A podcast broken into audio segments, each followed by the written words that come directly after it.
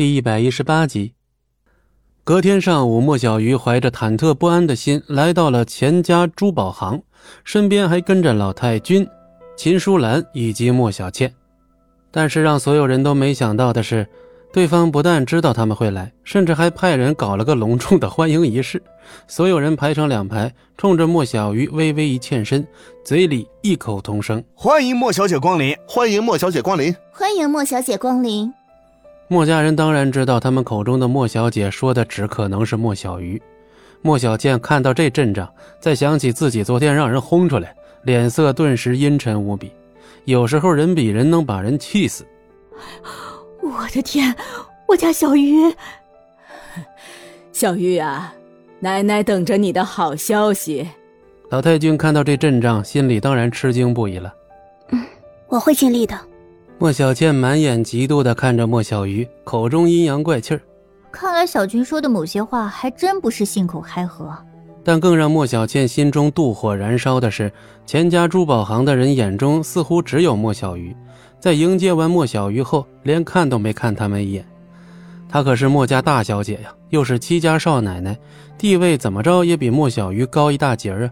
有资格接受这种隆重的欢迎的人，应该是莫小倩才对。一双破鞋而已，等人家玩腻了，迟早会被当垃圾一样丢掉。片刻之后，莫小鱼已经来到了钱锋的办公室外，而让他没想到的是，钱锋居然已经在门口等着了。还没等莫小鱼开口呢，钱锋满脸笑容的主动迎了上来：“哎呦，莫小鱼小姐吧？嘿，这真是百闻不如一见，果真是位国色天香的大美女。”钱老板，您过誉了。莫小鱼有之前的经历后，心中难免有些抗拒。来来来，快请进。钱锋举止恭敬，让莫小鱼受宠若惊到害怕的程度。莫小鱼小心翼翼地走进钱锋富丽堂皇、就像是宫殿一样的办公室，心中始终提防着钱锋会突然做出一些不轨的行径。毕竟钱小龙那可是他亲手弄伤的。莫小鱼刚一坐下，有一种如坐针毡的感觉，浑身都不自在。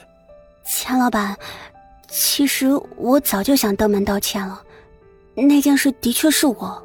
嗨，这实在是我钱某人教子无方，居然教出这么个衣冠禽兽。希望莫小姐给我钱某人一个面子，就别再追究了吧。啊？啊？这？莫小鱼愣了愣。这跟他想象中的局面完全不一样啊！但是莫小鱼毕竟不是一般人，挤出了一抹微笑。那，那就按钱老板的意思来。钱锋听他这么说，顿时眉开眼笑，就像心中的大石头落了地一样，看得莫小鱼是一头的雾水。哎，今天让莫小姐专门跑这一趟，实在是对不住了啊！不过钱某也绝对不敢浪费您的时间。合同我已经让人准备好了。钱锋从抽屉里取出了一份合同，递到莫小鱼面前。准备好了？嗯，钱老板，我得让奶奶进来签才行。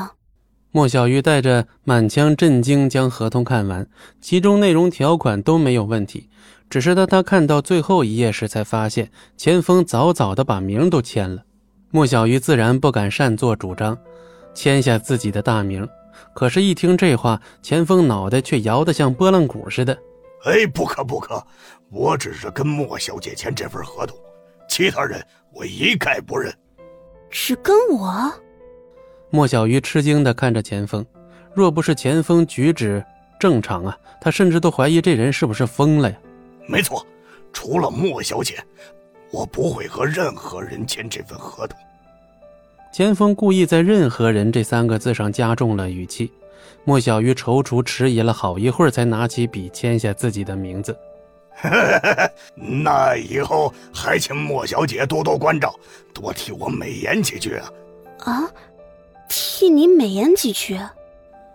钱锋自知失言，赶紧随便找了个借口给搪塞过去了。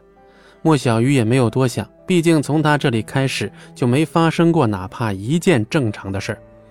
莫家其他人，尤其是老太君，在大门外等的那叫一个焦虑，目光就没离开过这个方向。在千呼万唤之下，莫小鱼终于出现了。怎么样，钱老板怎么说啊？老太君拄着手杖就上去了。